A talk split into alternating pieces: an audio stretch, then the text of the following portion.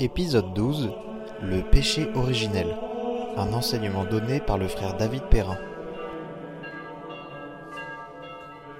Au nom du Père, du Fils et du Saint-Esprit. Amen. De l'épître de Saint Paul aux Romains au chapitre 5e.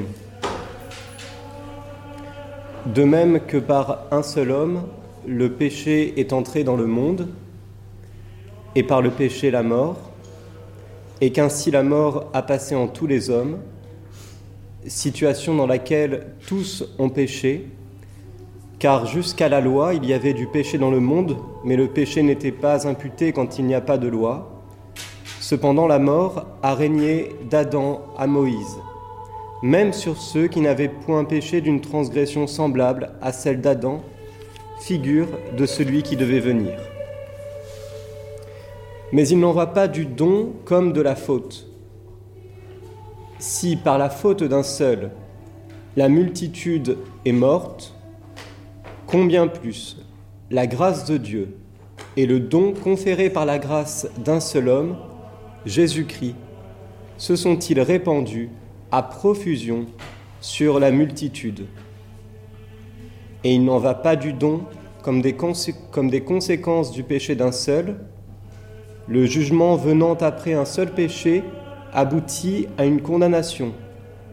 L'œuvre de grâce, à la suite d'un grand nombre de fautes, aboutit à une justification. Si, en effet, par la faute d'un seul, la mort a régné du fait de ce seul homme, combien plus ceux qui reçoivent avec profusion la grâce et le don de la justice régneront-ils dans la vie par le seul Christ, Jésus. Ainsi donc, comme la faute d'un seul a entraîné sur tous les hommes une condamnation, de même, l'œuvre de justice d'un seul procure à tous une justification qui donne la vie.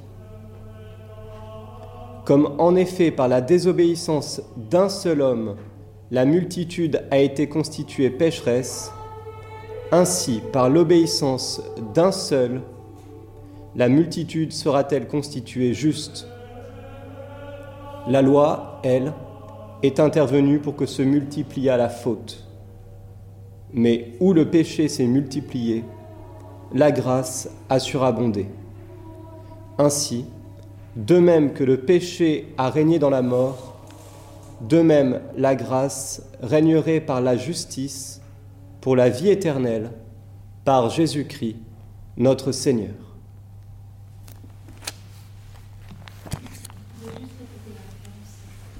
Donc, Romains chapitre 5, versets 12 à 20.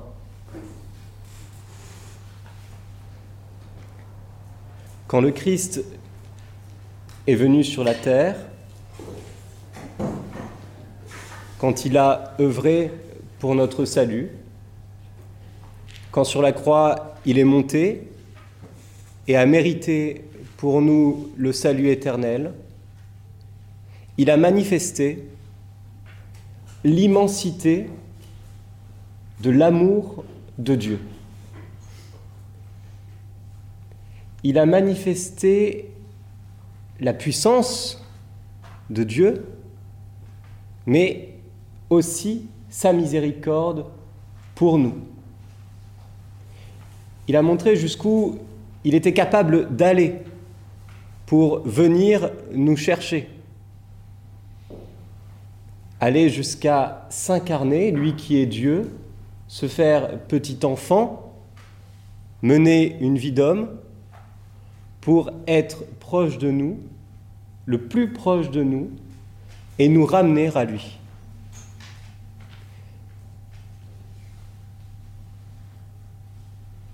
Mais Dieu, en nous montrant, en nous révélant cet amour, nous a aussi révélé l'étendue du mal, l'étendue du désastre dans lequel nous étions. Quand on regarde les moyens qui ont été pris par Dieu, quand on voit, si l'on peut dire, toute l'énergie qu'il a mise pour nous sauver, quand on voit ce qu'il a fait, c'est-à-dire venir sur terre lui-même, le Père qui envoie le Fils, quand on voit tout ce que Dieu a fait pour nous, nous prenons conscience de la gravité de la faute. Nous prenons conscience du mal dans lequel nous étions, de la situation désastreuse dans laquelle nous étions embourbés, plongés. Finalement, la révélation a deux faces. La première, une face lumineuse qui nous montre bien sûr l'amour de Dieu, positive, mais aussi une deuxième face, beaucoup plus euh, finalement négative, qui est celle, la révélation de notre mal, de notre maladie, si l'on peut dire. La révélation a donc deux faces, comme une médaille, un endroit et un envers. L'endroit, si vous voulez, c'est l'évangile, l'évangile du salut, la bonne nouvelle du salut. L'envers, c'est le péché originel, qui est révélé dans toute son étendue, dans toute sa gravité.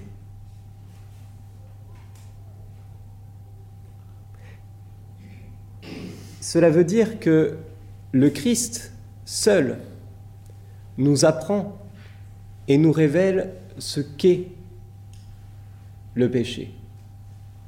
En nous donnant le remède, il nous révèle en fait l'étendue de la maladie, la gravité de la maladie, la nature même de la maladie. Alors bien sûr, il avait commencé à révéler cette, cette blessure et le peuple d'Israël à qui il s'est manifesté avait bien dit déjà, avait bien vu, avait bien compris la, gravité de cette faute. Le livre de la Genèse, c'est le premier livre de, de la Bible, de l'Ancien Testament. Suffit de penser aussi au livre de Job, chapitre 4 par exemple, où Job prend conscience aussi du péché de tout homme de l'impureté de tout homme. Suffit de penser au psaume 50. Dès le sein de ma mère, j'étais pécheur. Le roi David qui demande à Dieu de venir enlever la faute, la souillure de son péché, du péché qu'il vient de faire, vous savez, contre, avec, avec puis tous les péchés aussi qu'il a certainement dû commettre. Mais Également, David a la conscience d'un péché qui l'affecte en profondeur, et même avant qu'il naisse, ce qui est tout à fait étonnant quand on y réfléchit. Comment, dès le sein de, la mère, comment David peut-il être pécheur et comment, à travers lui, tous les hommes, en fait, comment tous les hommes peuvent-ils être pécheurs dès le sein de leur mère, alors qu'ils n'ont pas encore même l'usage de raison? Sont des êtres rationnels. L'embryon a une âme rationnelle, mais ils ne sont pas encore l'exercice de la raison, ils ne peuvent pas poser des actes volontaires. Et pourtant, le peuple juif a cette conscience très forte, notamment à travers Job, David, de ce péché qui affecte chaque personne. Donc oui, Israël avait une conscience de ce péché. Ce n'est pas, c'est pas apparu avec saint Paul comme on peut le dire, la doctrine du péché originel serait arrivée tardivement, c'est le fruit d'un christianisme tardif et même d'un dévoiement d'un certain Paul qui en fait a, changé les, choses et ce n'était pas du tout la mentalité juive. Bien sûr que non, c'est dans les Écritures. Mais il est vrai que le Christ, en venant sur terre, nous a, en s'incarnant, en nous sauvant, nous a manifesté euh, la profondeur du mal, la nature de, ce mal, et que Saint Paul, qui a recueilli et qui est inspiré par l'Esprit, l'Esprit Saint, et qui lui-même, juif, a saisi de l'intérieur du judaïsme et éclairé par le Christ, a saisi la vraie nature du péché, qui avant d'être un péché actuel, c'est-à-dire par les actes que vous pouvez poser volontairement dans votre existence, est d'abord un péché qui affecte toute notre nature.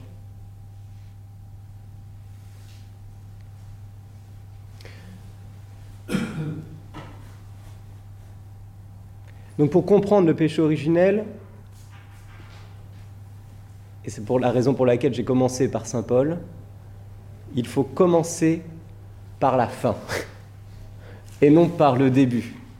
Parce que c'est dans la fin, c'est dans le Christ que nous avons d'abord le mot de la fin, qui est que le péché est vaincu par Dieu lui-même, parce que nous avons le mot de la fin qui est la rédemption de l'humanité, parce que c'est une bonne fin justement, c'est une bonne résolution. Mais c'est qu'à travers lui, donc il y a cette, bonne nouvelle de la rédemption, mais c'est aussi parce qu'il y a cette plénitude de connaissances et de révélations qui a concerne, le péché. Donc il est important de commencer par la fin afin de relire à la lumière du Christ, à la lumière de la rédemption, ce qui a été, euh, la cause de l'incarnation du Christ.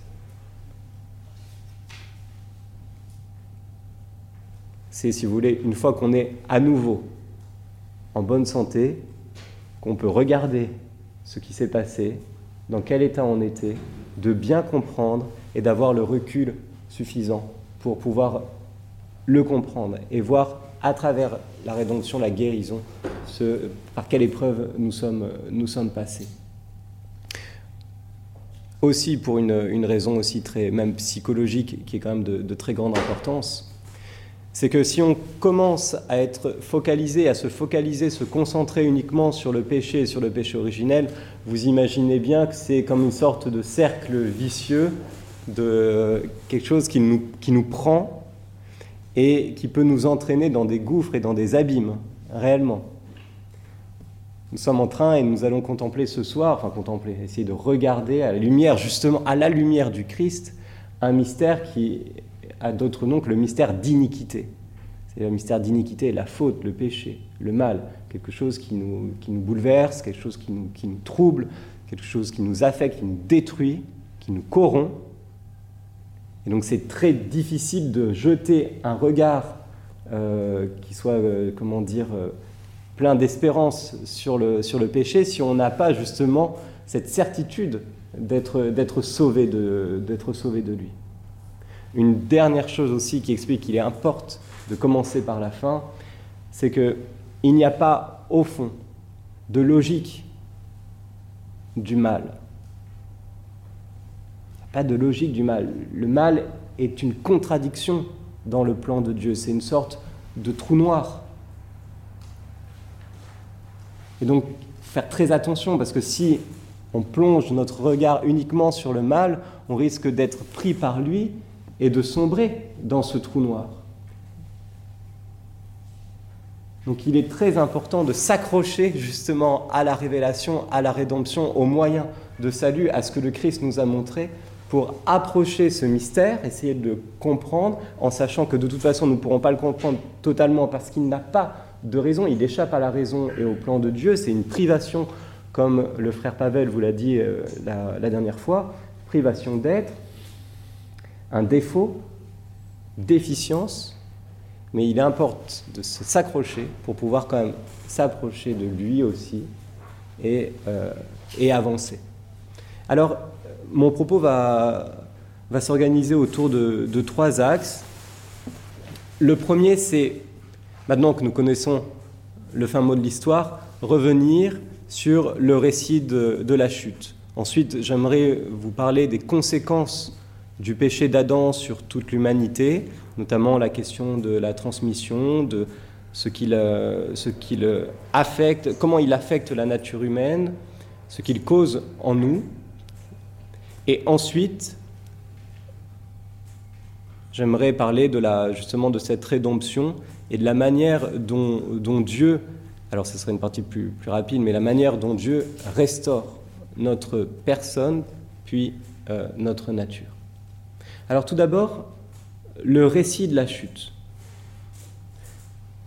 Le récit de la chute se trouve dans le chapitre 3 du livre de la Genèse.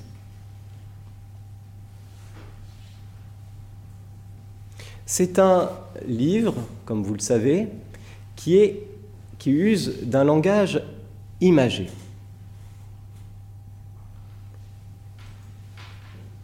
qui a des éléments même mythiques et qui emprunte à certains, euh, certains récits, même anciens, plus anciens, et d'autres cultures. Il y a des, même des parallèles qui peuvent être, être faits.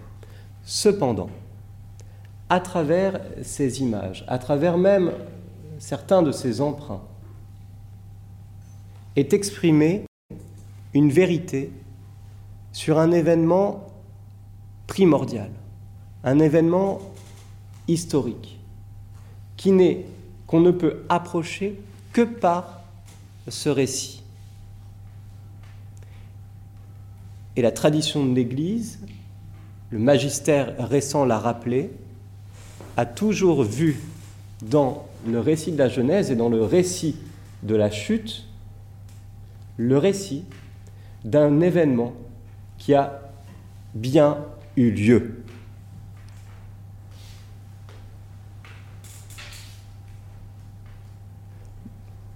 Donc, à proprement parler, ce n'est pas, malgré les emprunts, malgré les images, malgré les voiles, ce n'est pas un récit mythologique. La vérité qui est contenue dans ce récit est historique. Elle touche à l'histoire de l'humanité. Une conséquence très importante est que Adam et Ève, nos premiers parents, ne sont pas des symboles, ne sont pas des allégories, ne sont pas des images. Il y a bien eu un premier homme et une première femme. Le monogénisme, c'est-à-dire que toute l'humanité viendrait d'un couple, le monogénisme n'est pas euh, une option. C'est une vérité qui n'a pas été formellement définie comme telle par l'Église, dogmatiquement, mais elle a toujours été enseignée. Toujours été enseignée. Et le contraire du monogénisme, un seul couple, a été euh, fermement euh, condamné, lui pour le coup, par, par l'Église, cette doctrine. Si vous voulez, je peux vous lire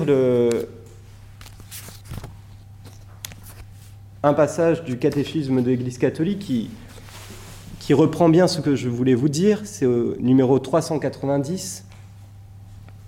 Le récit de la chute utilise un langage imagé, mais il affirme un événement primordial, un fait qui a eu lieu au commencement de l'histoire de l'homme. La révélation nous donne la certitude de foi que toute l'histoire humaine est marquée par la faute originelle librement commise par nos premiers parents.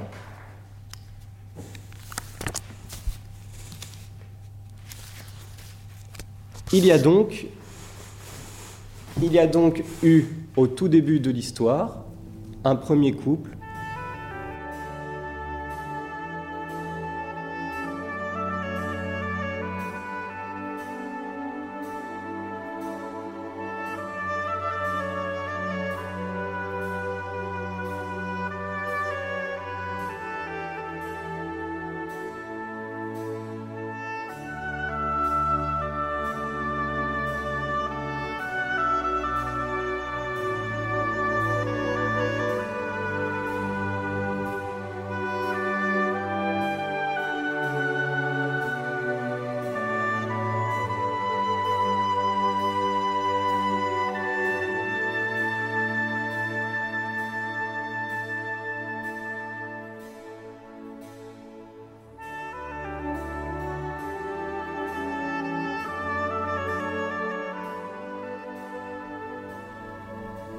premier couple qui était dans l'état de grâce, Car Dieu n'a pas créé l'homme et la femme, comme il n'a pas créé les anges, sans la grâce. Quand il a créé, il a donné à ces créatures tout ce dont elles avaient besoin pour rejoindre et atteindre plutôt la fin surnaturelle qu'il avait fixée depuis toute éternité pour ces créatures raisonnables. C'est-à-dire que pour les anges et pour les hommes, Dieu a voulu se donner à elles, il a voulu être lui-même la fin dernière de ces, de ces créatures, et surtout, il a voulu être la fin dernière, c'est-à-dire il a voulu que ces créatures puissent participer à sa vie divine. C'est la fin surnaturelle. Donc c'est étonnant quand même que nous avons été créés pour une fin qui dépasse notre nature, une fin surnaturelle. Euh, la petite fourmi n'est pas créée pour une fin surnaturelle. Les animaux ne sont pas créés pour une fin surnaturelle. Ils sont créés pour arriver à atteindre leur plein euh, développement, etc., réaliser les potentialités de leur nature, très bien. Mais chez nous, nous sommes appelés par Dieu à participer à sa divine nature. Et donc, quand Dieu nous a créés, quand il a créé euh, les anges, il les a créés en pleine possession de leurs moyens, non seulement naturels, mais surnaturels. Il les a créés en état de grâce. Et ça, c'est très très important pour comprendre euh, le péché originel, qui est, je vais le dire, mais une privation de la grâce. Mais ça veut dire qu'il faut se rendre compte aussi de la gravité et des dégâts du péché originel, on peut s'en rendre compte à partir du moment où l'on comprend que Adam et Ève avaient été placés très haut, très très haut. Ils ont été créés dans l'état de grâce, avec des privilèges. Alors je ne sais pas combien de temps ça a duré, cette, vie euh, dans l'état de grâce. Peut-être que ça a duré que quelques, quelques minutes, j'en sais rien. Mais en tout cas, ils ont été créés très haut avec des privilèges euh, qui font rêver. Adam avait euh, une harmonie parfaite avec Dieu, était dans l'harmonie parfaite avec Dieu. Et du fait de cette, de cette harmonie, même saint Thomas dit par exemple, Adam, Dieu communiquait, parlait à Adam de cœur à cœur. Il n'y avait pas le besoin de passer par des signes sensibles parce que l'homme était accordé à Dieu, presque naturellement si vous voulez. Donc il y avait une sorte de communication facile, aisée avec, avec Adam. Et l'homme avait une communication facile et aisée avec Dieu, un face-à-face. Cela ne veut pas dire que Adam avait l'évidence de Dieu.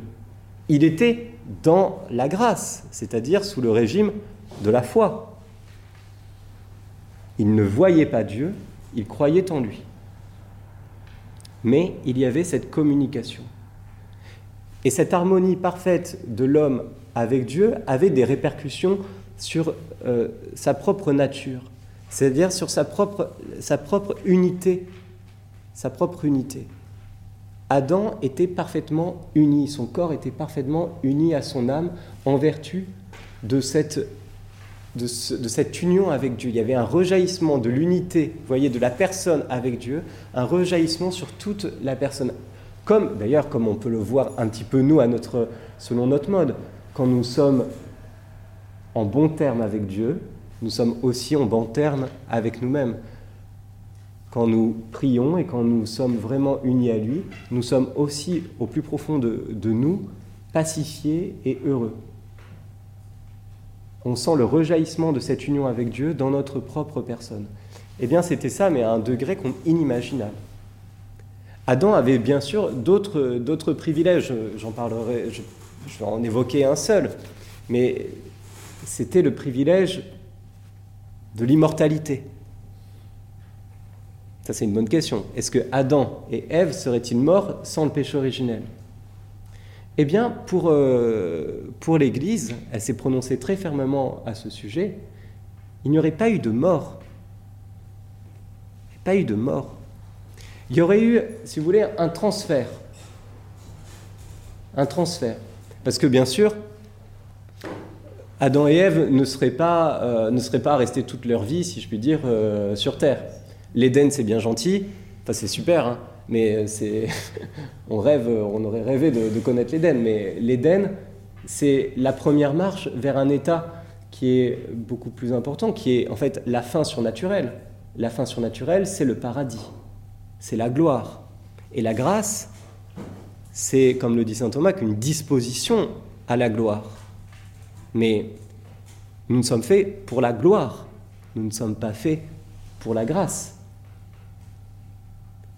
Donc il y aurait eu une sorte de transfert à la fin, quand euh, Dieu l'aurait voulu. Là, pour le coup, il aurait rappelé à lui et il aurait amené, transféré Adam et Ève de la terre au ciel, de la grâce à la gloire. Comme je vous dis, nous ne pouvons approcher ce, mystère de la grâce et de ce qu'on appelle la justice originelle vraiment que par révélation et un peu aussi par déduction, mais également au spectacle, malheureusement, euh, des dégâts causés par le péché, par contraste, si vous voulez. Donc avant, pour comprendre la, chute, il faut déjà comprendre d'où on était parti. Pour comprendre la chute, il faut comprendre de quelle hauteur, à quelle hauteur on, a été placé. Mais ce n'est pas tout. Pour comprendre le péché originel, il faut comprendre une autre chute première, qui est un autre péché, qui est la chute des anges qui est le péché des anges. Et ça, c'est quelque chose de très très important, que nous enseigne la révélation. Que nous enseigne la révélation.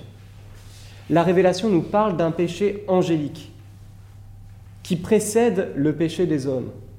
Quand vous regardez et quand vous lisez les, ouvrages des philosophes, qui ne sont pas euh, des philosophes qui ne sont pas chrétiens, ou alors de très loin. Mais quand on regarde un philosophe, quand, un philosophe regarde le mal, même le mal humain, son regard est extrêmement limité. Il le conçoit comme une erreur, comme une faute, mais il ne rend pas compte de la tragédie qui s'opère dans le mal, que l'homme fait de son péché par rapport à Dieu. Donc, euh, comme il n'a pas la révélation et comme il ne croit pas, il ne, voit pas déjà euh, les conséquences du péché vis-à-vis -vis de Dieu. Mais aussi, il réduit le péché, il réduit le mal simplement à la sphère humaine. Ce qui est terrible, ce qui est terrible, parce que nous, dans l'expérience, et tout homme le sent très confusément, mais le sent quand même, c'est que dans le mystère du mal, on sent qu'il y a beaucoup plus que l'homme.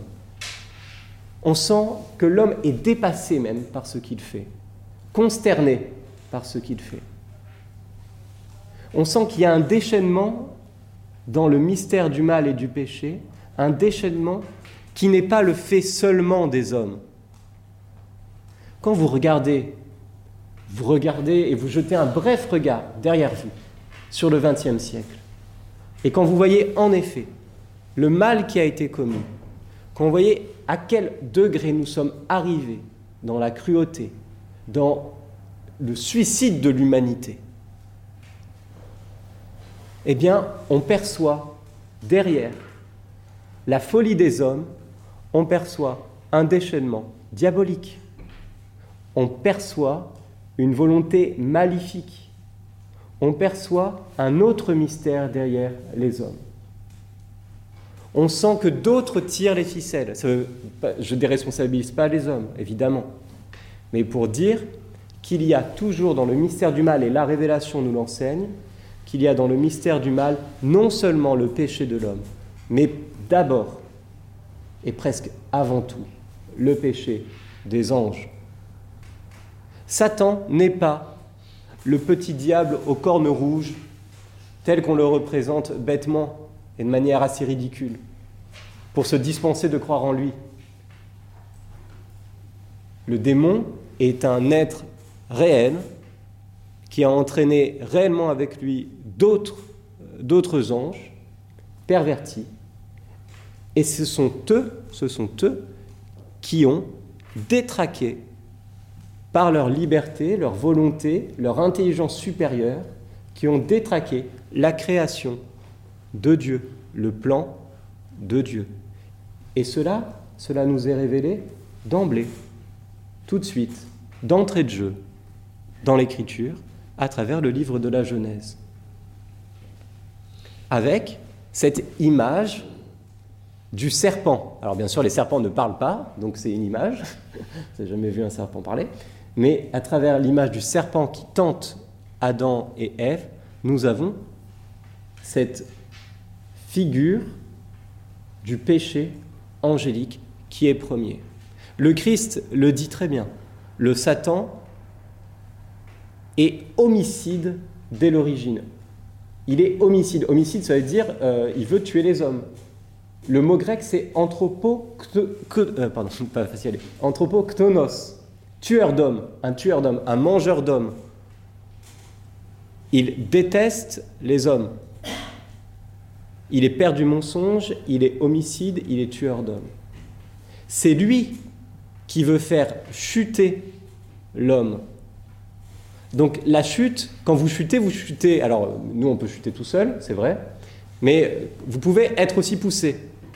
Eh bien, pour comprendre le mystère du péché originel, pour comprendre la chute originelle, il faut comprendre qu'il y a derrière quelqu'un une volonté, une intelligence, une personne qui pousse l'homme à tomber. Et qu'il veut le faire tomber du précipice, qu'il aille dans l'abîme. Et vous ne pouvez pas comprendre le péché si vous ne revenez pas et si vous n'avez pas dans votre horizon la pensée des anges. C'est pas possible. Donc oui, avant le péché originel, il y a eu le péché des anges. Avant la désobéissance d'Adam, il y a eu une première désobéissance qui était la désobéissance de Satan. Alors sous la suggestion du diable, Adam et Ève ont péché.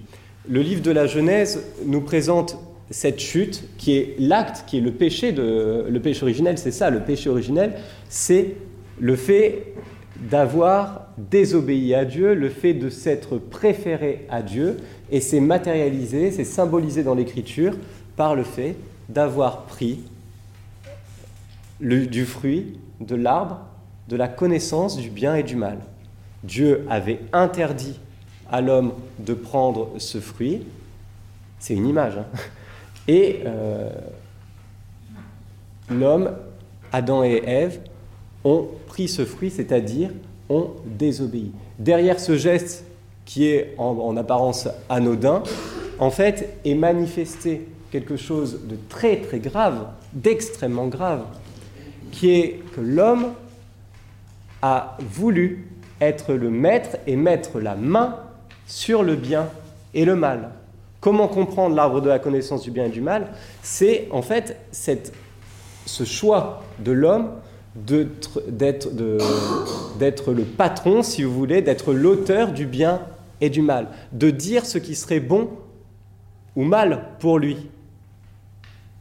Et c'est ainsi que le livre, que l'auteur du livre de la jeunesse l'exprime à travers ce geste transgressif.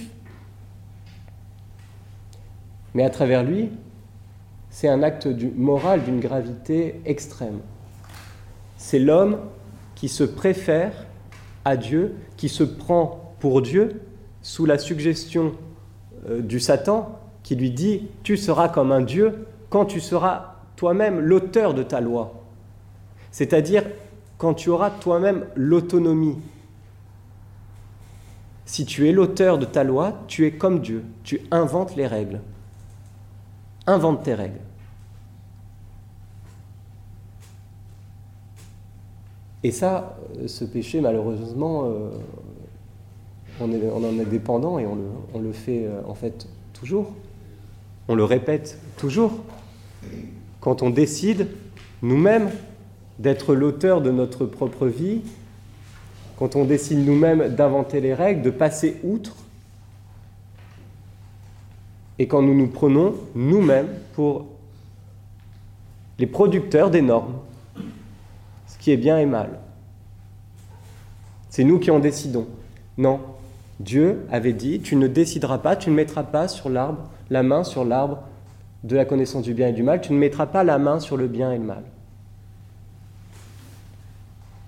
Et l'acte de chute, c'est cette préférence de l'homme qui passe outre, qui fait sans Dieu et qui tombe, qui tombe définitivement. D'autant plus qu'il avait, comme je vous dis, tout reçu pour être dans l'amitié avec Dieu. Donc c'est un choix qui est volontaire, c'est un choix qui est libre, c'est un choix qui est fait en pleine connaissance de cause, d'où sa gravité. Alors, si le choix de l'ange est irrévocable, parce que l'ange a une nature tout à fait spéciale, qui fait qu'il se met tout entier, il, choisit sa fin dernière en un seul acte. Nous, on ne choisit pas notre fin dernière en un seul acte. Donc ça veut dire que chez nous, on est, on est quand même beaucoup plus lent, etc. Et on, peut, on peut revenir, on peut faire un acte mauvais, mais comme on n'a pas tout donné, on peut, on peut revenir, heureusement. Enfin, ça, c'est notre faiblesse, et en même temps, euh, là, c'est notre chance. Parce que l'ange, une fois qu'il a décidé pour Dieu ou contre Dieu, c'est fini. Mais cependant, on était en pleine connaissance de cause. Et on a refusé. On s'est préféré à Dieu. Nous avons été précipités en dehors de l'amitié avec Dieu. Alors quels ont été les, effets immédiats pour, euh, euh, Adam? Mais Tout d'abord, il y a eu cette séparation avec Dieu, qui est très bien euh, symbolisé dans l'Écriture à travers le fait que l'homme se cache dans le jardin, refuse de voir le Créateur, ne répond plus à son appel. Dieu lui parle et, Adam ferme ses, oreilles, bouge ses oreilles, il ne veut plus le voir, se coupe de lui. C'est la première division. La première division, la perte de la grâce a fait qu'il n'était plus connecté à Dieu. La grâce originelle, le connecter, comme je vous dis, à Dieu, même c'était ce cœur à cœur, et il y a un appel de Dieu qui reste sans réponse. L'homme joue aux abonnés absents. Je ne suis plus là. Et la première question de Dieu à l'homme, c'est Adam, où es-tu? Où es-tu? Où t'es-tu caché? Dans quelles ténèbres t'es-tu plongé? Où est-ce que tu es allé te fourrer? Où es-tu? La division, la perte de la grâce, déconnecté de Dieu. La déconnexion à Dieu, comme je vous dis, ça entraîne pour l'homme une déconnexion avec lui-même. L'âme n'est plus uni au corps de la même manière. Le corps désobéit. Le corps, on l'a entendu là encore avec les frères, la loi de la chair, alors il ne faut pas comprendre uniquement celle du corps, mais s'oppose à, l'esprit. On sent en nous des impulsions contradictoires. On n'a plus la maîtrise de nous-mêmes. Saint Paul le dit, je fais le mal que je ne veux pas, et le bien que je voudrais faire, je ne le fais pas. Et on sent en nous des passions, des appétits qu'on n'arrive plus à maîtriser. On sait qu'il faut pas, que c'est pas bien de faire ça, et on le fait parce qu'on est entraîné par nos propres penchants. C'est pas tant finalement le corps en lui-même qui est, le corps lui-même, euh, il fait pas de mal. Il suit les impulsions de la sensibilité. C'est l'âme qui n'est plus en mesure de coordonner, de maîtriser, d'ordonner. Alors qu'avant, on était, si je prends un exemple, on était comme des danseurs avec un corps qui obéit aux moindres impulsions de l'esprit. Eh bien là, nous devenons une sorte de pantin désarticulé, une faiblesse, une division interne. Autre, autre effet immédiat du péché originel, très bien marqué dans les Écritures, c'est évidemment la division entre nous, division avec Dieu, division intérieure, mais division aussi entre nous, entre l'homme et la femme, entre les hommes entre eux, mais d'abord entre l'homme et la femme. Adam qui accuse son épouse. Ève qui n'accuse pas Adam parce qu'elle sait ce qu'elle a fait, mais qui accuse le serpent. Et c'est quand même dramatique parce que les deux, au lieu de se prosterner aux pieds de Dieu en disant pardonne-nous, la première chose qu'ils font, c'est qu'ils ne demandent pas le pardon, ils accusent l'autre. Ils cherchent des responsables.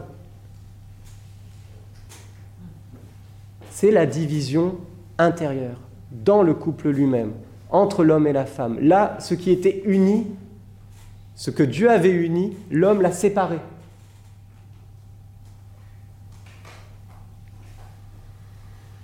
La division de l'homme avec la création. C'est dans les peines du péché, les peines du péché. Une des peines, c'est que l'homme va travailler le sol qui va devenir rétif. Et là, à travers rien que ce petit verset, vous avez en fait tout un dérèglement du rapport de l'homme à la nature. Lui qui était censé servir la création et lui, lui faire donner le meilleur d'elle-même, la création se rebelle. Et lui-même se met à la dominer, à la, à la servir, avec toutes les conséquences que nous connaissons aujourd'hui. L'homme est déconnecté, coupé de son propre milieu de vie. Il va devoir travailler maintenant à la sueur de son front. Il va devoir combattre la terre qui le porte, en venir à bout, division avec le milieu. Et la division peut être une des divisions suprêmes, ou plutôt c'est un effet, parce que la première division c'est la division de l'homme avec Dieu, mais celle qui est entraînée, c'est le salaire du péché, c'est la mort. Alors là, c'est le corps qui se sépare de l'âme, alors que Dieu ne voulait pas que ça se passe ainsi. Et là, il y a la séparation. Séparation. L'homme n'est plus, a perdu son privilège, ce privilège que Dieu lui avait donné par la grâce, qui était euh, d'être certaine forme d'immortalité. Eh bien, il a perdu ce privilège de grâce et il fait que comme il ne maîtrise plus son corps, son corps se corrompt. Il devient euh, vulnérable aux agents extérieurs, aux agents intérieurs de corruption, aux maladies, etc. La mort est le salaire du péché. La mort est entrée dans le monde. Par la faute de qui? Par la faute d'Adam. Et l'Écriture dit, et ajoute, par la faute du diable. Parce que, ultimement, c'est par le diable que tout cela est arrivé.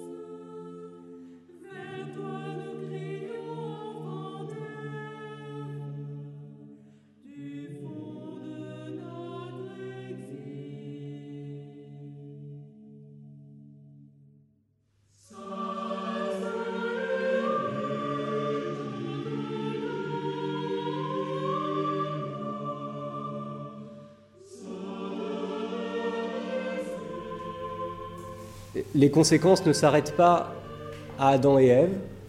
À partir du moment où Adam et Ève ont péché, le péché s'est répandu dans toute l'humanité, une sorte d'invasion dont la Bible se fait l'écho et surtout euh, enfin, l'exprime à chaque génération et notamment cette première, ce premier, les enfants, les enfants d'Adam et Ève, Cain et Abel, qui manifestent justement dans leur, euh, vie cette, cette, continuation, ce prolongement du péché, ce premier meurtre qui est, qui est posé par les enfants d'Adam et Ève, et ensuite l'humanité ne va quand l'état de l'humanité ne va qu'en s'empirant, jusqu'au moment où Dieu décide de reprendre les choses en main, enfin, il les a jamais lâchées, hein, mais décide de mettre en œuvre son premier plan, sa première alliance, son premier plan de, salut. Mais on voit très bien dans le livre de la Genèse qu'il ne s'arrête pas justement au récit de la chute, on voit bien cette prolongation, ce prolongement du péché, cette invasion du péché dans le monde. Voilà ce que je voulais vous dire en premier lieu sur le récit de la chute, sur la révélation qui nous a été, portée, a été apportée, sur les lumières qui nous ont été données, sur cet acte de désobéissance premier, qu'on ne peut, auquel on ne peut accéder que par, justement, que par les Écritures, que par la Genèse et bien sûr toute, euh, jusqu'à Saint Paul. Mais ce n'est que par là qu'on peut y accéder. On ne pourra pas y accéder par des connaissances scientifiques. Euh, on ne peut y accéder que par la foi. Le péché originel, cet acte-là, est une vérité à croire. C'est une vérité à croire. Non pas, euh, non pas que ce soit quelque chose de positif, mais c'est lié au mystère, de, au mystère de la foi. Alors maintenant, après m'être un peu focalisé et concentré sur, sur Adam et Ève, je voudrais évoquer les conséquences du péché d'Adam sur les descendants, sur leurs descendants, sur l'humanité tout entière. Car le péché d'Adam et Ève a eu des répercussions et des implications universelles. Universelles sur tous les hommes. J'ai voulu citer longuement au début de cette conférence euh, le, chapitre 5 du, de, de, la lettre aux Romains, car Saint Paul souligne, insiste, martèle justement l'universalité du péché. Et par contre-coup, l'universalité de la rédemption. Et nous comprenons mieux pourquoi le salut apporté par le Christ est universel Parce que le mal touchait universellement les hommes. Oui, tous les péchés que nous pouvons commettre ont pour source le péché originel. Nos propres personnes sont reliées d'une manière mystérieuse aux personnes d'Adam et Ève il y a une unité du genre humain. Alors dans une mentalité moderne, complètement individualiste, cette idée est révoltante. Mais cependant, vous savez très bien, et on peut le on peut, il faut rééduquer, justement, il faut qu'on se rééduque aussi à cette idée-là, que nous ne sommes pas des êtres, euh, des individus, nous ne sommes pas euh, des, sortes de corps qui sont euh, les uns à côté des autres juxtaposés. Nous formons une société, un corps, nous formons un genre. Nous sommes tous unis comme les membres d'un seul corps. Et donc il y a une mystérieuse connexion entre nous et entre tous les hommes, depuis Adam. Alors la question, et là c'est un très grand chantier théologique, la question c'est comment expliquer, comment rendre compte de la transmission d'un péché originel à toute l'humanité. Alors là, je vous assure, tous les théologiens se cassent les dents sur cette, sur cette, transmission. Nous n'arrivons pas nous n'arrivons pas à comprendre comment s'effectue cette transmission-là. Alors, certains ont dit, pour éviter le problème, on dit, bah, bah ça serait tellement plus simple de penser que qu'il y a, oui, euh, chez tous les hommes, si tous les hommes pêchent, parce que ça c'est quand même assez, euh, ça c'est un fait, c'est un fait euh, assez observable. tous les hommes pêchent, donc comment expliquer ça? Eh bien, oui, on imiterait Adam et Ève. Donc s'il y a une transmission du péché originel, ça serait une transmission par voie d'imitation morale, par voie d'imitation. Euh, Adam et Ève sont les mauvais exemples, eh bien nous répétons leurs actions, nous réitérons ce qu'ils ont fait. Et c'est en partie vrai. Et vous savez d'ailleurs combien c'est vrai euh, dans, les familles ou même dans les communautés religieuses. Euh, quand on a eu un mauvais exemple, on est assez euh, enclin, un jour ou l'autre, à le refaire, à répéter ce que nous avons nous-mêmes vu, voire même subi. Et c'est ça, ça la perversion du mal. C'est que même si vous êtes victime du mal, vous êtes capable de refaire ce dont vous avez souffert. C'est là aussi où je vous dis, quand on regarde le mal, il faut faire très attention. Quand on regarde le mauvais exemple, il faut faire très attention si on n'est pas accroché à la grâce et à la rédemption, parce que vous risquez de vous faire emporter par le mal lui-même et de reproduire, comme par un cercle vicieux, ce que vous voyez. Et là, pour vous en sortir, il faut vraiment s'extraire et s'accrocher fermement aux moyens de salut que, Dieu a donné et en premier lieu à sa raison qui nous dit non, n'y va pas, arrête-toi. Donc vous voyez que cette explication par imitation n'est pas, pas fausse, il y, a, il, y a de, il y a de ça dans nos péchés, mais elle est aussi insatisfaisante. Elle est insatisfaisante parce que Parce que l'imitation, en fait, l'imitation, ça suppose qu'il y a toujours des exceptions. C'est-à-dire que euh, si on, imite, il y a toujours des gens qui imitent et d'autres qui, n'imitent pas. Euh, l'imitation, c'est pas, pas systématique.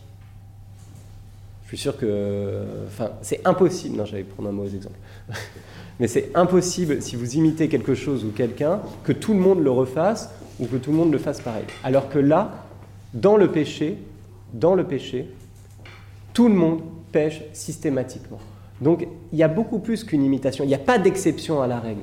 Cela implique et, euh, une sorte d'indice, nous indique qu'il y a une transmission qui se fait d'une autre manière que par simplement un regard, euh, une imitation morale. Il y a une propagation du péché, une universalité qui ne peut s'expliquer que par voie de génération.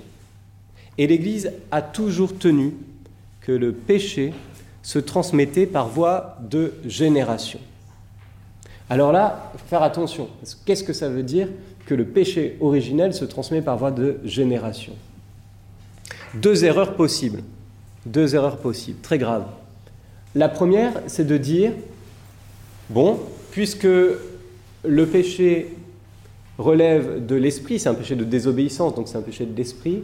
Comme c'est le péché de l'esprit, ça veut dire que c'est l'âme qui, pêche, donc ça veut dire que Dieu crée des âmes, euh, quand il nous crée, il crée des âmes bah, qui ont déjà le péché originel. Et ça, c'est une hérésie qui s'appelle le traducianisme, où il y aurait une sorte de transmission du péché originel euh, par les âmes.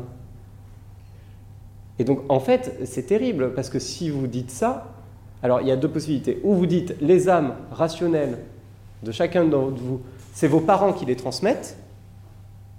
Et donc, comme ils ont une âme viciée, ils transmettent une âme viciée. Donc ça c'est faux parce que l'âme, elle n'est pas transmise par, euh, par la semence des parents, etc. Donc ce n'est pas, pas eux qui vous transmettent euh, votre âme. Votre âme est créée par Dieu et infusée dans la matière qu'il donne, que les parents donnent.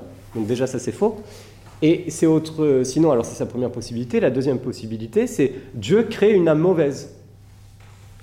Euh, c'est faux. Dieu est bon. Il ne peut pas créer des âmes mauvaises. C'est pas possible. Il ne peut faire que le bien. Donc il ne va pas créer en vous une âme qui est corrompue. Donc c'est pas l'âme qui est créée mauvaise par Dieu. Donc deuxième possibilité, ah bah si ça, enfin deuxième hypothèse euh, et deuxième erreur, euh, si le péché originel se transmet par voie de génération, cela veut dire que c'est le corps lui-même qui est mauvais. Mais là, il y a quelque chose quand même aussi, il y a un problème. C'est que contrairement au, dualisme et au gnosticisme, euh, nous ne pensons pas que la chair en elle-même soit mauvaise. Ceux qui pêchent et le péché, c'est un acte volontaire, donc c'est un acte de, l'âme. Donc on ne peut pas dire que le corps en lui-même soit mauvais. Vous voyez, c'est encore une autre, euh, une autre, chose qui est fausse. Alors on va dire, bon, c'est pas le corps, mais c'est la sexualité, alors, puisque c'est l'acte de génération. Donc le fait euh, d'avoir des, relations euh, sexuelles et d'engendrer charnellement, ça serait mauvais. Mais non, c'est pas non plus l'acte générateur en lui-même qui est, qui est mauvais. Donc, nous sommes devant une, immense difficulté, puisque nous croyons une propagation du péché qui n'est pas imputable à Dieu, qui n'est pas imputable à l'âme de chaque personne, qui n'est pas imputable non plus au corps, puisque de toute façon le corps, lui, c'est pas son, pas son truc. Euh, d'être, euh, il n'a pas en lui-même la capacité de, poser un acte volontaire. Il est matière, il est matière corporelle. Donc finalement, une voie, euh, enfin ce que dit saint Thomas par exemple, c'est que la personne contracte le péché, contracte le péché originel au moment où l'âme bonne est infusée dans le corps, dans la matière corporelle. Et qu'il y a quelque chose, en effet, dans le corps, mais qui ne fait pas du corps le coupable, qui est contracté par l'âme à ce moment-là. Je ne peux pas vous en dire plus.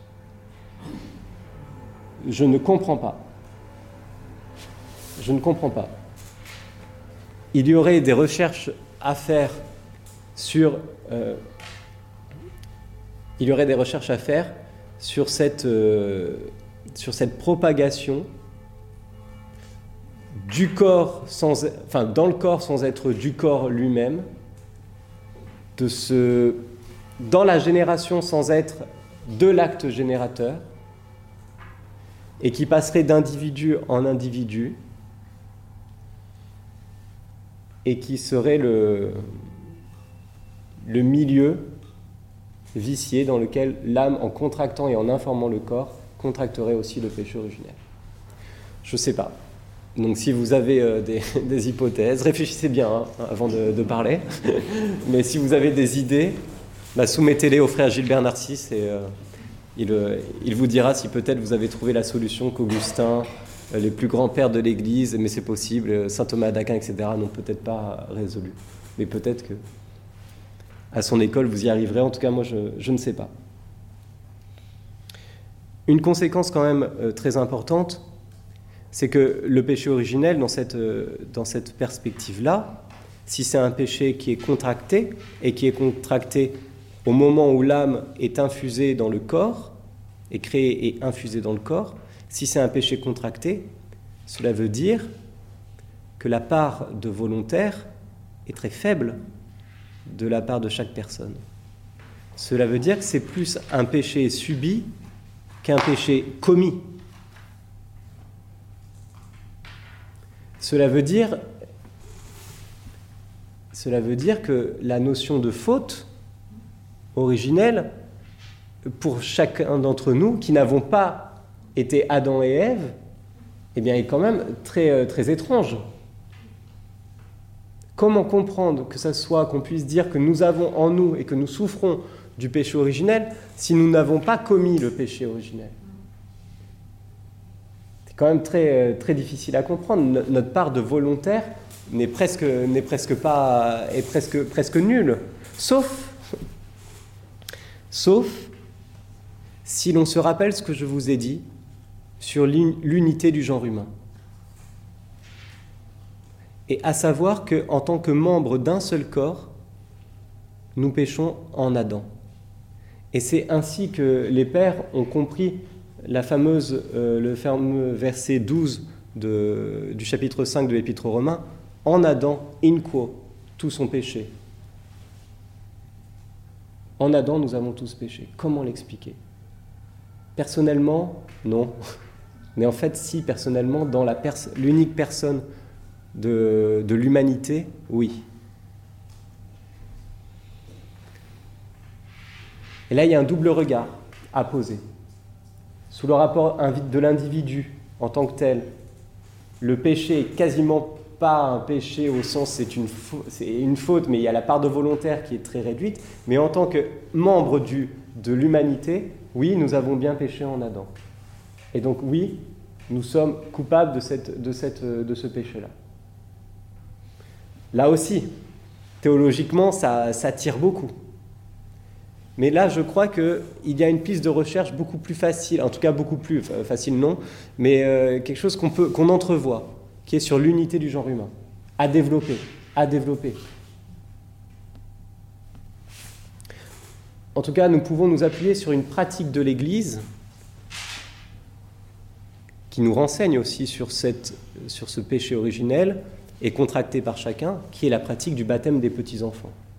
Vous connaissez cet adage lex orandi, lex credendi. La loi de la prière et manifeste la loi de la foi, la règle de la foi. La règle de la prière manifeste la règle de la foi. Et les deux sont, sont unis. Regardez la liturgie, vous saurez quelle est la foi de l'Église. Et quelle était la liturgie, la pratique des chrétiens depuis toujours? Ça a été de baptiser les petits-enfants. Et ça, cela nous manifeste que oui, chaque personne contracte bien ce péché, même si l'enfant semble innocent et n'a rien demandé. Ce qui, nous, montre bien qu'il ne faut pas, faut pas abandonner l'idée selon laquelle chaque personne contracte le péché originel et chaque personne pêche en Adam. Parce que la pratique du baptême, la pratique du baptême nous le montre. Saint Augustin a dû combattre, vous savez, son grand ennemi. Vous connaissez le grand ennemi de Saint Augustin? Un des, un des grands ennemis? Non, non, non, non. Non. Pélage. Pélage, Pélage, Pélage. Pélage. Qui disait Ah, mais c'est beaucoup plus simple. Euh, arrêtons, arrêtons tout ça. Euh, le péché originel, ça n'existe pas. Adam a péché, tant pis pour lui. Euh, il y a une imitation de certains pécheurs. Il reconnaissait lui-même qu'il avait péché, hein, mais moi j'ai péché par imitation, mais j'ai pas en moi une, nature qui est mauvaise. Pélage défendait une nature bonne. Tous les hommes naissent bons, sans, la, faute, sans la faute originelle, sans le péché. Et donc le baptême pour lui des enfants, des petits-enfants, était une absurdité. Il ne voulait pas baptiser des enfants. Si le baptiser, c'était pour le symbole, vous voyez peut-être. Mais il n'y avait rien à pardonner, en fait. Il n'y avait rien à, rien à purifier. Et saint Augustin s'est fermement opposé euh, à, Alors, il y avait eu un concile, le concile de Carthage aussi, qui avait, euh, qui avait déjà mis un bon coup euh, à Pélage. Mais saint Augustin, après, a déployé, a déployé la, cette, cette doctrine-là. Non, la pratique liturgique nous montre que chaque enfant commet et contracte le, péché originel en tant que nous appartenons tous à l'unique Adam, à une seule humanité. Mais comme je le dis souvent quand je baptise des enfants, c'est très, très mystérieux de baptiser un petit enfant, de le purifier d'une faute qu'il n'a volontairement pas, en tout cas personnellement, individuellement commise. Et c'est encore plus beau de se dire que en baptisant, nous donnons la grâce, c'est-à-dire nous rendons ce petit enfant participant de la vie trinitaire alors qu'il n'est pas capable de dire papa. C'est aussi beau, voire plus beau.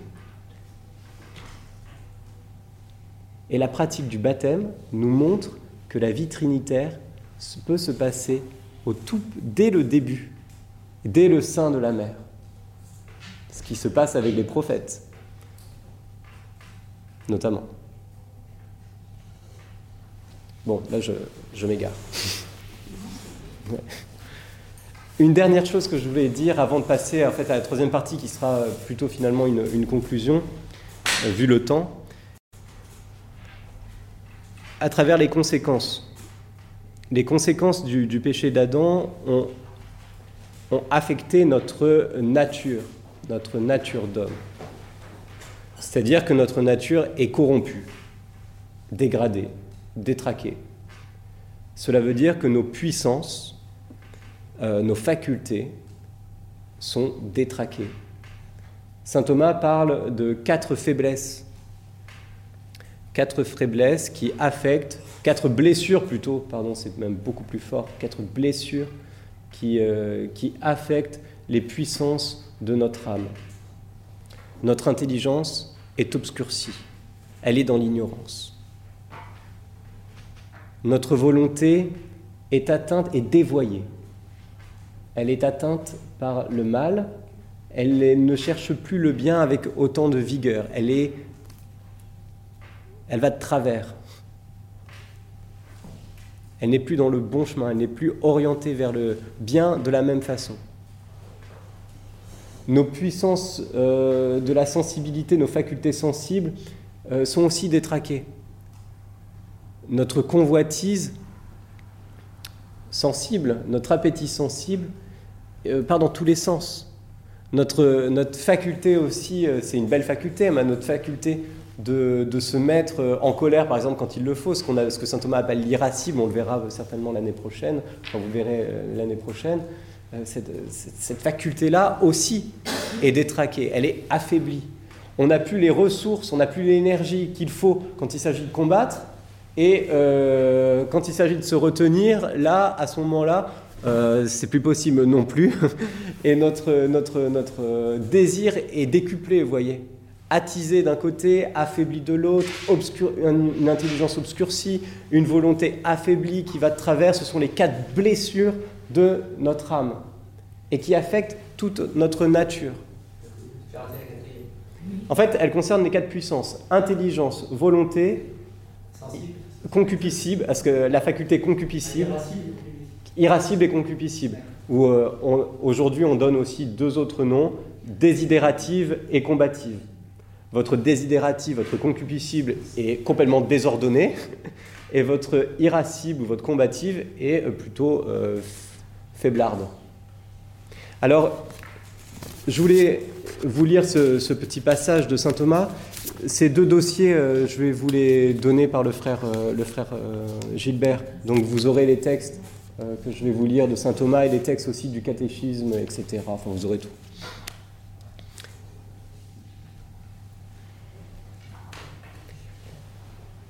En tant que la raison est dépouillée de son adaptation au vrai, il y a blessure d'ignorance, dit saint Thomas.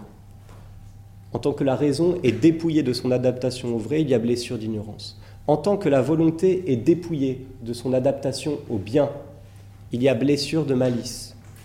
En tant que l'irascible est dépouillé de son adaptation à ce qui est ardu, il y a blessure de faiblesse. En tant que le concupiscible est dépouillé de son adaptation à des plaisirs modérés par la raison, il y a blessure de convoitise. Ce sont là quatre blessures infligées à toute la nature humaine par le péché du premier père. L'inclination au bien est diminuée. L'inclination au bien est diminuée. La raison se trouve hébétée. Un hébétement de la raison. Un abêtissement. Un abêtissement de l'homme. Sans la grâce, l'homme est moins que l'homme. Sans la grâce, l'homme est moins que l'homme. On a perdu. Cependant, cependant, cette nature corrompue n'est pas totalement corrompue. Heureusement. Et là, c'est aussi un motif d'espérance. Ça nous renseigne sur le plan de création. C'est que, quel que soit le péché et la gravité du péché, on ne peut pas détruire la création totalement. C'est-à-dire que même si le péché a obscurci l'image de Dieu en nous, cette image n'est pas détruite. Ce qui veut dire que en nous demeure encore une inclination au bien, demeure une inclination au vrai, mais elle est pervertie, elle est détraquée, mais elle n'est pas totalement corrompue. Cela veut dire que l'homme, même sans la grâce, est encore capable de quelques biens proportionnés à sa nature. Ce qui fait que même les gens, ça c'est très important ce que je dis là quand même, parce que euh, les gens, les gens qui, sont, qui n'ont pas la grâce, ils sont capables de faire du bien.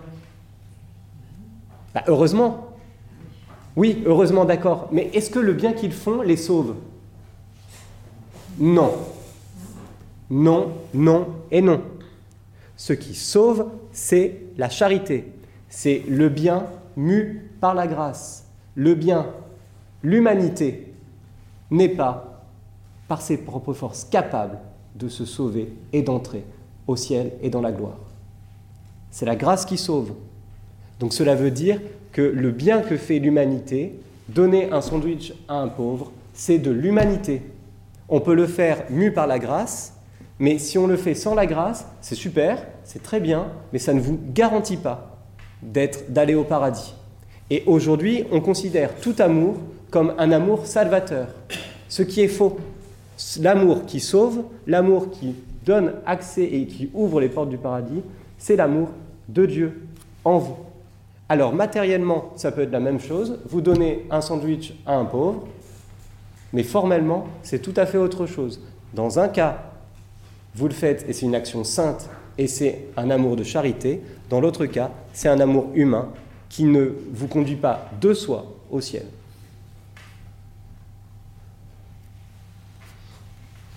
En tout cas, ces blessures, donc comme je dis, ne corrompent pas, ne corrompent pas totalement la nature humaine. Euh, le Concile de Trente, dans son décret euh, sur le péché originel et sur la justification, a lancé un anathème euh, vibrant à ceux qui oseraient dire que le péché a détruit toute capacité en l'homme de faire le bien et de chercher le vrai.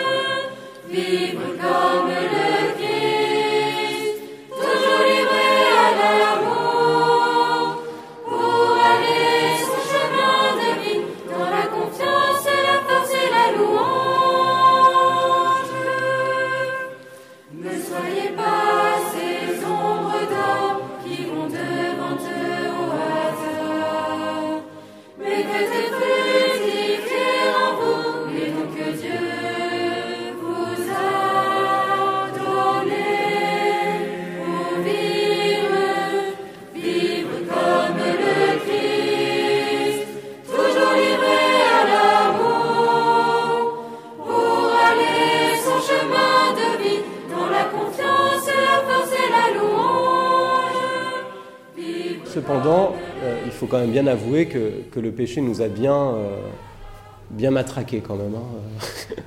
on, est, on est un peu hébété. Donc euh, il faut vraiment que la grâce vienne pour que nous puissions avoir notre intelligence qui soit élevée, notre volonté qui soit remise sur le bon chemin, nos puissances qui soient un petit peu ordonnées. Et quand vous voyez combien, alors que nous, euh, peut-être si nous sommes dans l'état de grâce, hein, même pour des personnes dans l'état de grâce, quand on voit combien c'est difficile d'avoir une vie qui est à peu près équilibré, ordonné. Alors vous imaginez quand on n'a pas la grâce, quel euh, désastre ça peut être. Troisième euh, partie, en fait, ça sera ma, conclusion. C'est cette phrase qu'on retrouve d'ailleurs dans la liturgie de la messe. Tu n'as pas abandonné l'homme à la mort. Tu n'as pas abandonné l'homme à la mort.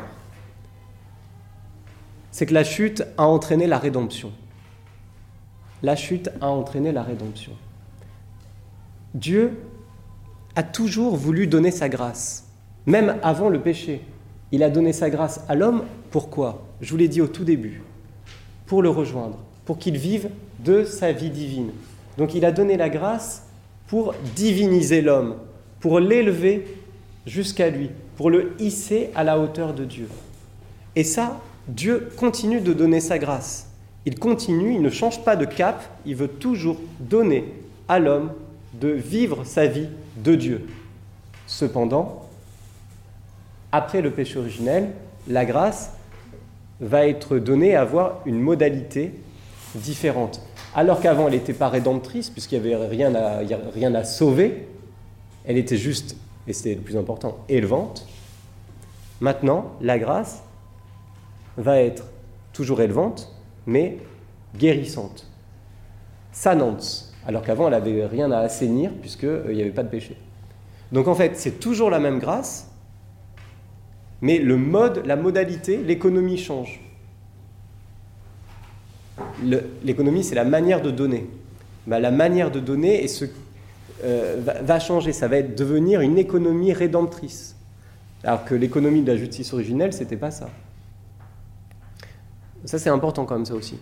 C'est-à-dire que, la grâce, dans sa raison, dans sa définition, dans sa ratio, change, euh, ne change pas, pardon. Alors que le modus, c'est-à-dire la façon de donner, euh, va changer. Le mode de la grâce va changer, mais le, la ratio de la grâce, lui, ne change pas. Adam était, avait la grâce. Nous avons la grâce. Sauf que maintenant, la grâce chez nous a un effet qui est un effet euh, rédempteur, une guérison. Mais le but ultime de la grâce, c'est de nous conduire à Dieu, de nous élever. Donc maintenant, après la chute, on arrive à une autre économie. Dieu qui a un plan B. Le plan A, c'était euh, le plan de l'économie originelle. Le plan B, c'est l'économie rédemptrice. Ok, il a fait ça. Donc moi qui ne change pas, moi qui suis fidèle, moi qui veux toujours le sauver, je vais devoir passer par des plans. Un plan B, j'active le plan B qui est les alliances.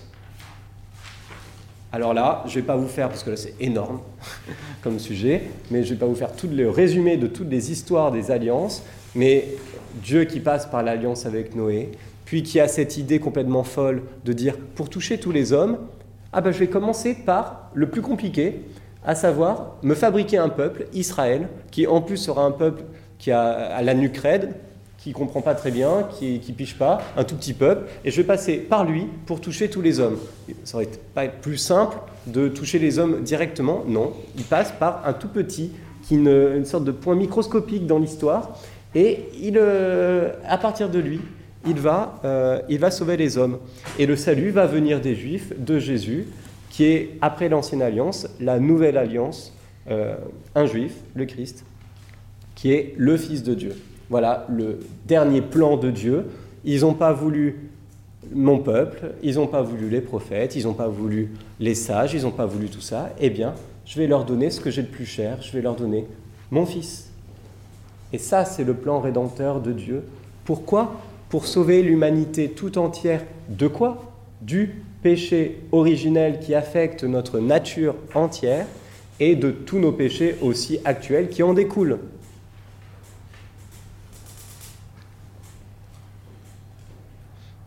La dernière chose que je voulais vous faire remarquer, c'est comment s'effectue, par quel ordre s'effectue le salut et la rédemption. Le péché originel était passé par des personnes, Adam et Ève, qui avaient affecté notre nature d'homme, âme et corps. Et cette nature nous affecte chacun personnellement. Et chacun, nous sommes des victimes du péché originel.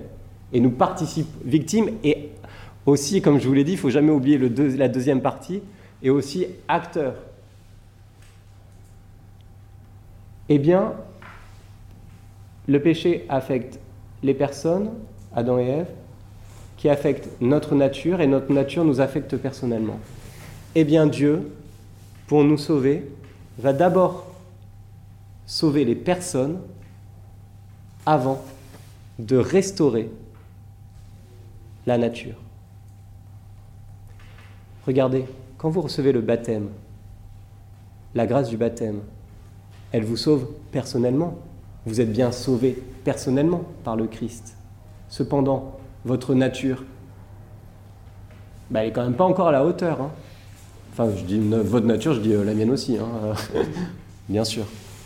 Je m'inclus totalement.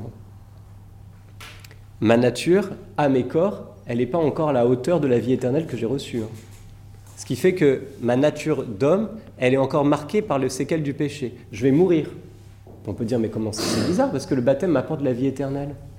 Oui, mais le salut touche d'abord la personne, et la restauration de ma nature aura lieu plus tard.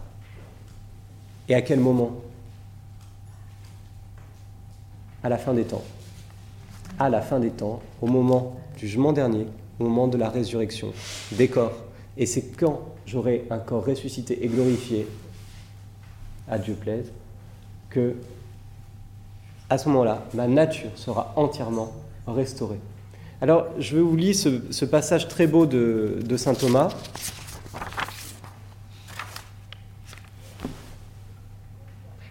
Le péché originel s'est répandu de telle façon que c'est d'abord la personne qui a infecté la nature, puis la nature qui a infecté la personne. Le Christ, à l'inverse, répare d'abord ce qui appartient à la personne, puis, puis plus tard et chez tous en même temps, il réparera ce qui appartient à la nature. Ainsi la coulpe du péché originel, c'est-à-dire la faute du péché originel, et même la peine de la privation de la vision de Dieu qui concerne la personne, sont remises par le baptême. Par le baptême que vous avez reçu, vous avez en vous supprimé la faute du péché originel et vous avez supprimé la peine éternelle qui est liée au péché originel. Donc il ne reste plus en vous maintenant puisque vous êtes tous baptisés, que les péchés actuels et les peines qui sont liées au péché. Et si vous allez au purgatoire, c'est en raison des peines du péché que vous n'aurez pas complètement réparé durant votre vie. Mais par contre, vous ne souffrirez pas de la peine de la vision éternelle, qui est la peine du péché originel. Donc il commence par réparer en nous supprimant, et c'est pour ça que le baptême est une nécessité que dans le baptême, nous avons la remise de la faute et de la peine du péché originel. Et quand un adulte est baptisé, il a la remise du péché originel et des péchés actuels et de la peine du péché, euh, la peine du péché euh, originel et la peine du péché aussi actuel. Donc là, il est complètement, complètement blanc. Ce qui est magnifique. D'où l'importance de l'évangélisation. D'où l'importance de l'évangélisation. Mais offrez aux laïcs qui sont à côté de vous, mais proposez le baptême. Proposez le baptême à vos amis, aux personnes qui sont euh, dans votre travail. Mais faites-le, même si vous paraissez fou, on s'en fout. Ce qui compte, c'est de sauver les âmes, les personnes. On est trop frileux cette année, il y a eu un baptisé à Saint-Paul, mais un baptisé à Saint-Paul. Qu'est-ce qu'on fout? Qu'est-ce qu'on fout? Sérieusement. Dans une ville aussi grande que Bordeaux, on n'est pas capable d'enfanter plus de deux âmes. On n'en enfante qu'une. Et encore, c'est euh, même pas euh, forcément grâce à nous. Quoi. Non mais c'est incroyable quand même. Non mais sérieusement, je le dis un peu en plaisantant, mais en même temps, ça me scandalise. Je me dis, c'est pas possible. Qu'est-ce qu'on fait? Alors ça dépend pas de nous, d'accord aussi. Enfin, si, quand même. Le Christ nous a dit, allez euh, dans toutes les nations, baptisez-les au nom du Père, du Fils et de l'Esprit. C'est de la stérilité. Et donc là, il faut que vraiment que tous, frères, euh, vous-même, laïcs, on se, on se pose des questions. Est-ce que, au fond, j'ai déjà proposé dans ma vie le baptême à quelqu'un? Je referme. Et si on l'a fait, est-ce que je l'ai proposé plusieurs fois? Je finis parce qu'il est temps de conclure sur cette phrase de saint Thomas. Le baptisé vit quant à son esprit, quant à sa mens, dans la nouveauté de l'Esprit Saint, mais quant à sa chair, il conserve encore la vétusté d'Adam. Cela veut dire qu'en nous, il y a encore tout le combat pour évangéliser toute notre personne, combattre les séquelles du péché originel et espérer un jour être dans la gloire et vivre de la jeunesse de l'esprit, restauré intégralement par Dieu lui-même. Je vous remercie.